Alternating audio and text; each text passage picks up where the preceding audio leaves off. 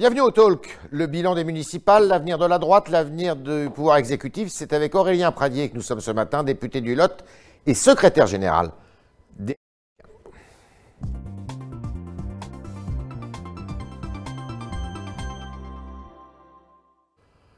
Bonjour Aurélien Pradier. Bonjour. En direct de votre mairie dans le Lot. Euh, alors, quel bilan tirez-vous de ces municipales? Certains trouvent que les républicains auraient pu davantage ou mieux se défendre sur un plan global. J'essaie d'être le plus objectif possible, ce qui n'est pas toujours simple après une élection, puisque tout le monde y va de sa petite analyse. La réalité factuelle, c'est qu'aujourd'hui, les républicains détiennent plus de 50% des villes et des communes de ce pays. Après la vague bleue de 2014, qui était une vague bleue majeure, encore six mois, je le rappelle, on nous disait euh, mort, est disparu du paysage politique. C'est donc une belle victoire pour les républicains. Il y a ici ou là quelques situations qui ont été des déceptions, je pense à Bordeaux, mais ça ne doit pas cacher la réalité, qui est le fait qu'aujourd'hui nous sommes majoritaires dans les territoires. Alors on va en parler. Strasbourg, Bordeaux, le fait de vous allier entre les deux tours avec la République en marche, est-ce que c'était une bonne idée? Non, et c'est la leçon d'ailleurs euh, de cette élection, une des leçons de cette élection. D'abord, vous dire que ces accords-là, ils n'ont pas été pilotés par le niveau national. Euh, pardon d'être très factuel, mais vous savez, quand les accords sont négociés entre les deux tours euh, dans certaines villes de notre pays, on ne demande pas l'avis de l'équipe dirigeante des Républicains. Donc on a observé tout cela, on a dit d'ailleurs notre scepticisme à plusieurs reprises, et la vérité, c'est que les électeurs tranchent toujours pour celui qui est le plus clair. Lorsque les alliances ont été faites dès le premier tour, c'est-à-dire des volontés de rassembler pour euh, être utile à une ville, ce qui peut tout à fait se comprendre, c'est le cas de Toulouse. On ne sert pas Toulouse pour des intérêts partisans, on sert une ville pour les intérêts de l'ensemble de la population. dans ce cas-là, les habitants euh, conviennent de la clarté de la position. Quand c'est du bidouillage entre deux tours, ça ne fonctionne pas et c'est une leçon pour nous. Plus on est euh, droit, plus les électeurs nous respectent. Alors hier, je recevais à votre place M. Jean-Pierre Raffarin et qui disait que Aujourd'hui, dans, le contexte politique actuel, euh, un seul parti ne pouvait pas gagner quelque élection que ce soit et qu'il fallait des alliances. Et lui plaidait, évidemment, il parlait avec le, poids de son expérience, pour euh, eh bien, une union de la droite et du centre. Il, dit que c'est absolument essentiel et que le centre est incarné par euh, Emmanuel Macron.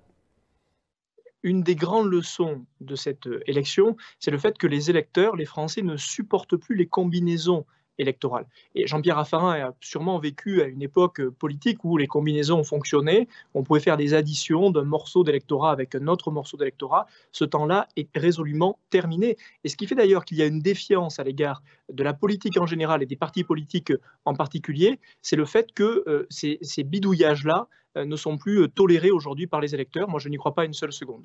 Est-ce qu'il n'y a pas une partie de votre électorat néanmoins qui est partie chez Emmanuel Macron?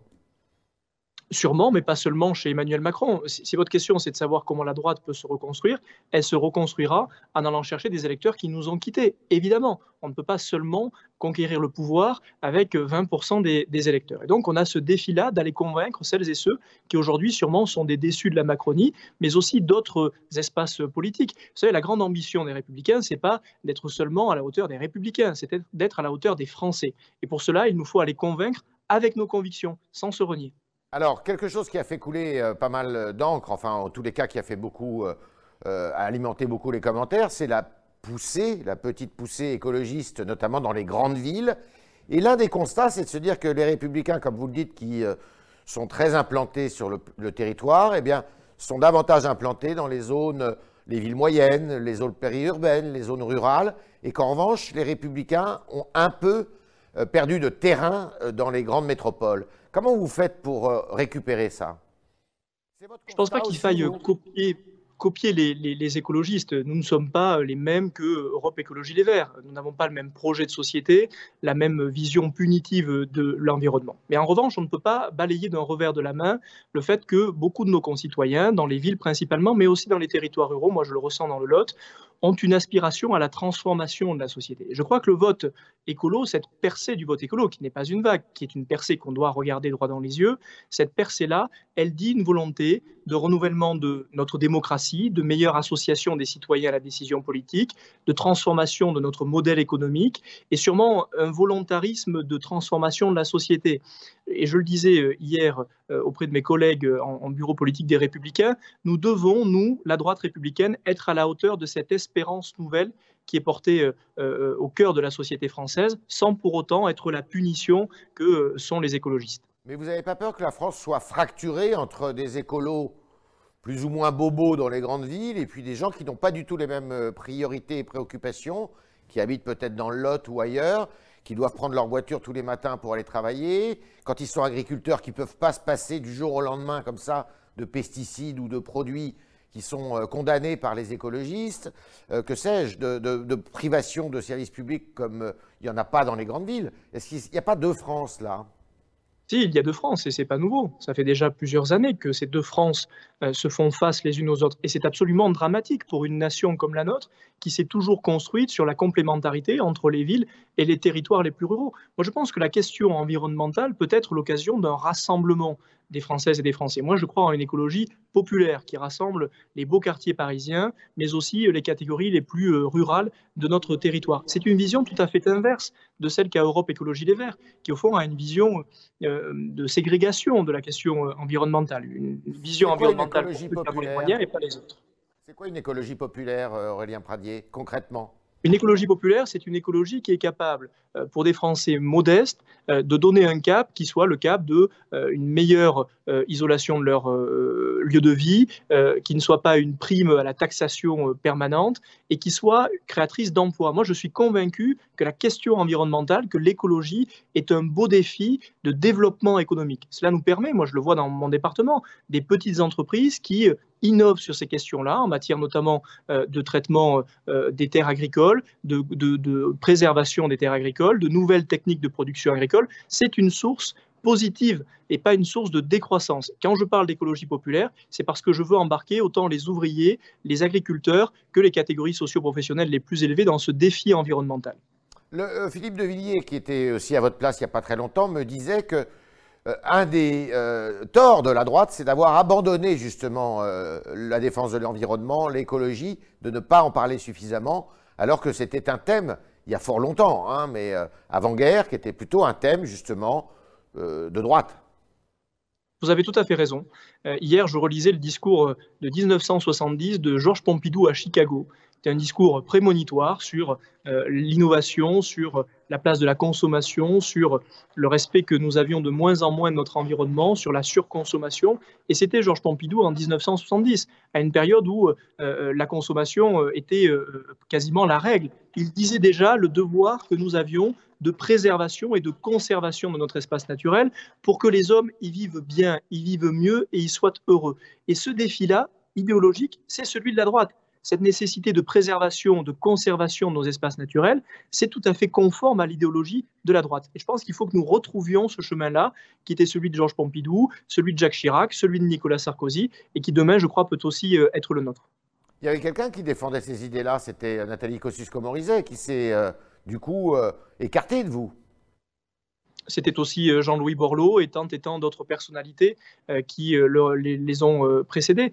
Ce qu'il faut, c'est sûrement qu'à droite, il y ait notamment une génération qui soit capable de reposer des vraies questions autour de la question environnementale. Et je le redis, ces questions-là, elles vont au-delà des petits oiseaux et de la faune et de la flore. Ces questions-là, elles traitent et elles doivent traiter de la question de la démocratie, de la question de notre modèle économique, de notre modèle de consommation et de la transformation plus juste de la société. C'est ça le message qu'il y a derrière le vote écolo. C'est pas seulement un vote euh, ou c'est pas un vote vert, c'est un vote pour la transformation de la société. Et je pense que c'est un défi euh, optimiste pour la droite. Alors, euh, il est beaucoup question d'un remaniement ministériel. Est-ce qu'on on, dit aussi qu'il y a des, noms qui circulent de députés LR ou de personnalités LR qui pourraient rejoindre ce gouvernement Est-ce que vous verriez ça d'un bon oeil? Non. Évidemment que non, euh, parce que je considère que nous sommes dans une période de telle défiance politique que la règle, ça doit être d'avoir un peu d'honneur en politique d'être fidèle à ses convictions. Moi, je supporte plus, d'où que ce soit, cette idée selon laquelle la politique, ce serait simplement une course au poste, et notamment au poste ministériel. pour tout vous dire, je trouve ça misérable. Je trouve ça misérable parce que je pense qu'aujourd'hui, le vrai défi du politique, c'est d'être fidèle à ses convictions. On se respecte soi-même avant de demander aux Françaises et aux Français de nous respecter. Donc, je n'imagine pas, à un moment d'ailleurs où le Titanic est en train de sombrer, qu'il y ait des fous euh, pour euh, espérer euh, y monter.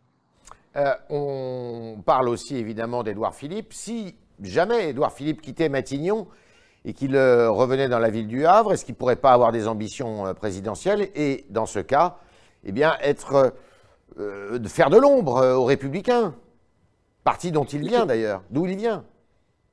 Et dont il a quitté pour aller servir Emmanuel Macron. Enfin, moi, je veux bien qu'aujourd'hui, euh, Édouard Philippe soit populaire. Mais la vérité, c'est qu'il est populaire parce que Emmanuel Macron est immensément impopulaire il n'est que le reflet euh, positif d'Emmanuel Macron. La vérité, c'est que sur le fond, puisque c'est ce qui m'intéresse, Édouard Philippe, il a mené minutieusement toute la politique qu'Emmanuel Macron lui a demandé de mener. Il n'a pas résisté à quoi que ce soit, il n'a pas changé aucune des positions du président de la République. Et moi, je combats le président de la République pour les positions politiques qu'il a, pour la vision qu'il a de la société qui n'est pas la mienne. Édouard Philippe en a été son serviteur. Je ne fais aucune différence politique entre Édouard Philippe et Emmanuel Macron. Alors l'élection présidentielle intervient en 2022, donc euh, dans euh, un peu plus de, un peu moins de deux ans. Est-ce que qu'est-ce que doivent faire, qu'est-ce que doivent faire les Républicains pour se tenir prêts à ce rendez-vous? D'abord, ils doivent se mettre au travail. C'est ce que nous faisons depuis plusieurs mois. Si, bien sûr, nous le faisons depuis plusieurs mois, depuis l'arrivée de Christian Jacob. C'est la mission à laquelle nous sommes attelés, qui est très ingrate. Voilà, plus de 80 forums thématiques qui se réunissent depuis plusieurs mois nous avons rassemblé autour de nous des centaines de personnalités diverses et variées qui, pour beaucoup, s'étaient éloignées de notre famille politique pour réfléchir à tous les sujets du quotidien et de l'avenir pour les Français. Ça fait des mois qu'on bosse dans l'ombre avec un travail de soutien qui évidemment n'est pas très éclatant mais qui est essentiel parce que je pense que la droite a d'abord besoin de revoir son logiciel de pensée, de redevenir une droite populaire, pas une droite qui défend plus une catégorie qu'une autre, la droite qui rassemble les Françaises et les Français. Et pour ça, il nous fallait faire un travail de fond. Viendra à la rentrée. Une droite gaulienne Je ne sais pas si elle est gaulienne. Pour moi, c'est une droite tout court droite qui est capable de parler aux catégories socio-professionnelles les plus élevées, mais aussi aux classes ouvrières. C'est pour ça que je me suis engagé en politique. Moi, je suis un député de droite dans une terre de gauche, et je le suis parce que je pense que mes électeurs ont compris que la droite pouvait rassembler les Français, tout l'inverse d'Emmanuel Macron. Et ce défi-là, ce défi de fond, c'est celui que nous sommes en train de conduire, notamment avec la rentrée politique de septembre, qui s'annonce autour de la jeunesse. Nous aurons à, droite, chez les Républicains, un nouveau rendez-vous de la jeunesse. Nous allons rassembler euh, un bon millier de jeunes euh, qui vont travailler pendant euh, deux journées sur les grands défis de l'avenir et notamment la question environnementale. Et puis viendra le choix de notre candidat, mais minute papillon, une chose après l'autre.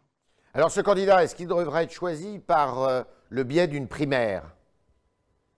Ma conviction, elle est très simple, c'est mon avis personnel. on n'est pas obligé de reproduire les erreurs du passé. Et la primaire est une erreur magistrale pas pour euh, désigner euh, tel ou tel candidat, mais c'est une erreur parce que c'est l'inverse de l'idée qu'on se fait gaulliste de la Ve République. Le président de la République, le candidat à la présidentielle, il doit rassembler les Françaises et les Français. Ce n'est pas un chef de clan, c'est le chef des Françaises et des Français. C'est celui qui va conduire la politique nationale.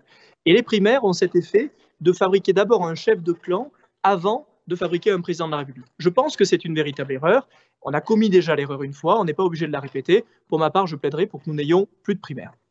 On est avec Aurélien Pradier qui nous parle depuis le Lot, dont il est un des députés.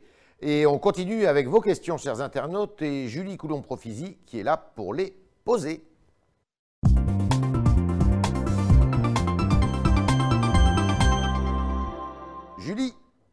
C'est à vous. Bonjour Yves, bonjour Aurélien Pradier. Alors une première question, on a, beaucoup parlé d'écologie, et donc c'est un internaute du Figaro qui s'appelle 1889, qui dit « LR ne dit rien quant à l'écologie, vous dites que ce, ce ne doit pas être l'apanage de Europe Écologie Les Verts, mais quelles sont vos propositions concrètes ?»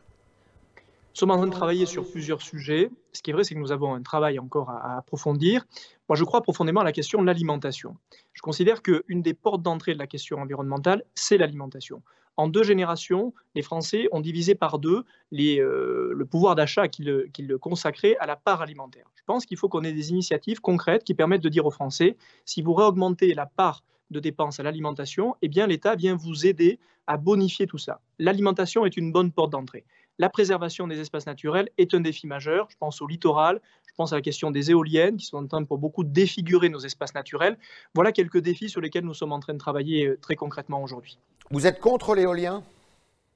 Je ne suis pas contre l'éolien. Je pense simplement qu'on ne peut pas miser sur ce mode d'énergie euh, en développement euh, et en alternative et qu'aujourd'hui l'éolien est en train de défigurer beaucoup de nos territoires. Donc je pense qu'il y a de vrais arbitrages à faire. Certaines zones doivent pouvoir être consacrées à l'éolien, très limitées, et d'autres zones ne doivent pas accueillir l'éolien parce que les conséquences, y compris sur les paysages, qui est un défi environnemental, sont des conséquences euh, souvent désastreuses. Julie question d'anonyme, toujours un peu dans la même veine. Comment les républicains se positionnent-ils par rapport au nucléaire? Y a-t-il une ligne politique claire dans votre famille politique? Oui, nous n'avons pas d'hostilité au nucléaire, mais parce qu'il y a derrière ce sujet une hypocrisie considérable euh, de certains responsables politiques, mais parfois aussi des, citoyens. La vérité, c'est que notre défi environnemental aujourd'hui, c'est le réchauffement climatique. Pour lutter contre le réchauffement climatique, il faut limiter les émissions de CO2. Et la meilleure manière de limiter les émissions de CO2, c'est de produire de l'énergie par le nucléaire. Donner toutes les théories possibles imaginables. En fermant les centrales nucléaires, on augmente la production avec des centrales à charbon qui contribuent à augmenter la température euh, de, la, de la planète. Voilà donc le défi aujourd'hui posé, d'autant que c'est euh, un beau défi euh, industriel parce que la France est à la pointe sur ce sujet. Nous pouvons sûrement mieux faire en matière nucléaire, mais il y a un vrai choix industriel et environnemental que nous assumons. Julie. Alors, euh, violence illégitime, vol de stupéfiants, il y a la police du 93 qui a été secouée par un scandale qui implique 17 policiers. Donc pour Yves Didier, sur le Figaro.fr, ces affaires mettent en lumière les dérives de certains policiers, mais aussi l'absence de contrôle, de laisser euh, le laisser-faire de la hiérarchie et de l'IGPN. Euh, est-ce que vous partagez cet avis? Ce sujet est absolument colossal, parce que derrière cette question-là, c'est la question de la République qui se pose, ni pas moins que cela, question fondamentale. Moi, j'ai toujours refusé de choisir mon camp je refuse de choisir mon camp entre ceux qui tapent sur la police euh, et la police qui parfois pourrait euh, déraper. Je n'ai pas de camp à choisir parce que je suis un élu de la République. Je crois profondément à ce que fait la police et la gendarmerie dans notre pays. Je les respecte profondément. S'il y a des erreurs qui sont commises, il faut les sanctionner immédiatement, sans trembler une seule seconde. Mais surtout, il faut dire aussi que sans la police et la gendarmerie dans notre pays, nous n'aurions pas la sécurité que nous connaissons aujourd'hui. Pas que les Français l'oublient trop vite. Julie. Alors c'est une question de Eulion sur Twitter, enfin plutôt une réflexion. Il dit Dati, Vauquier, Bertrand et consorts, cela fait longtemps qu'ils sont là. Euh, pour lui, il faudrait donc laisser un peu plus de place à la prochaine génération LR. Alors faut-il rajeunir les rangs des républicains? Vous en faites partie de cette nouvelle génération. Tout à fait. Vous imaginez ce que je vous dirais si je répondais oui à cette question. La vérité, c'est que nous sommes tous complémentaires. Rachida Dati a mené une campagne magnifique à Paris avec son expérience et son savoir-faire.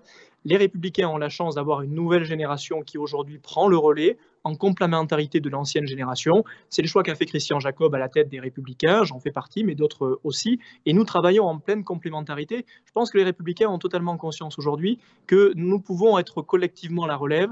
Et pour ça, il faut des femmes et des hommes d'expérience et des femmes et des hommes qui en ont un peu moins et qui apporteront leur contribution.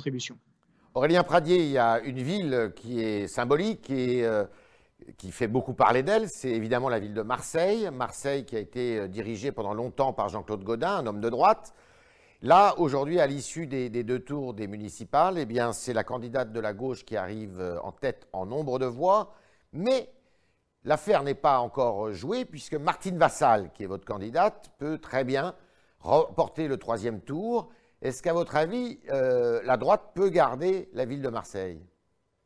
Je l'espère de toutes mes forces. Je sais que chacun euh, se mobilise pour euh, le permettre. Je dis juste euh, aux responsables politiques marseillais qu'il est grand temps d'être à la hauteur de cette magnifique ville de Marseille. Pas seulement de la droite, mais de la ville de Marseille. Et donc je n'ai pas de, de conseils à leur donner, si ce n'est qu'il est grand temps, je le dis avec mon regard tout jeune, de, de cesser les petites bagarres parce qu'il s'agit de Marseille et Marseille mérite mieux que ça. Mais si jamais Martine Vassal pouvait l'emporter au troisième tour, elle, elle, gagnerait avec euh, l'apport de Samia Gali, qui est une ancienne membre du Parti socialiste et qui lui apporterait ses sièges. Est-ce que ça, c'est quelque chose qui est acceptable pour vous? C'est à eux d'en juger. J'espère simplement que la clarté sera au rendez-vous, parce que ce serait pire que tout euh, d'obtenir le fauteuil de maire sans clarté. Euh, il s'agit derrière de rassembler les Marseillaises et les Marseillais. Et si un accord se fait, il doit se faire sur le fond, doit se faire en clarté, pas en combinaison. On voit ce que ça nous a coûté, les affaires de combinaison, lors euh, du deuxième tour des élections euh, municipales. Il faut regarder droit dans les yeux les électeurs, c'est capital. Merci Aurélien Pradier depuis le Lot, euh, député du Lot, secrétaire général des Républicains. Merci d'avoir répondu à toutes nos questions, aux questions des internautes via Julie Coulon-Profisi ce matin. Et puis à demain, si vous le voulez bien.